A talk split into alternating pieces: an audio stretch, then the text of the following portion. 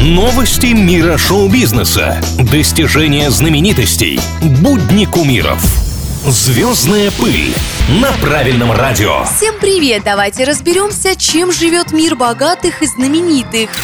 Звезда Гарри Поттера Мэтью Льюис рассказал, почему ему больно смотреть на себя в саге о волшебниках, о том, что к Эми Уотсон, Руперту Грину, Дэниелу Редклифу и не только слава пришла именно после съемок в данном проекте, ни для кого не секрет, но также факт, что за актерами закрепились определенные образы, которые в реальной жизни разрушить не так просто. Вот, например, каким бы ни был добряком том Фелтон, сыгравший Драку Малфоя, часто его в реальности считают злодеем. Льюис, исполнивший роль долгопребывающего Пупса всегда появлялся на экранах в роли неуклюжего, в меру упитанного, неуверенного мальчишки. А ведь Мэтью актер и хочет блистать в большом кино в роли секс-символа в конце-то концов, поэтому ему приходится много трудиться и меньше смотреть Гарри Поттера, чтобы доказать зрителю, что это для него не предел.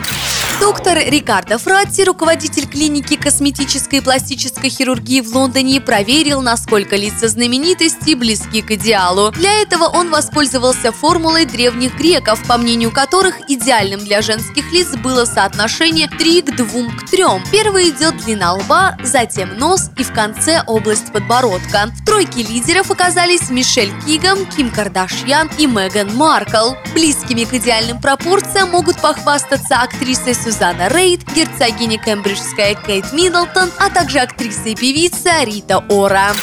Что еще происходит в жизни самых-самых, расскажу совсем скоро. Меня зовут Маша Сафонова, и это самые звездные новости на сегодня.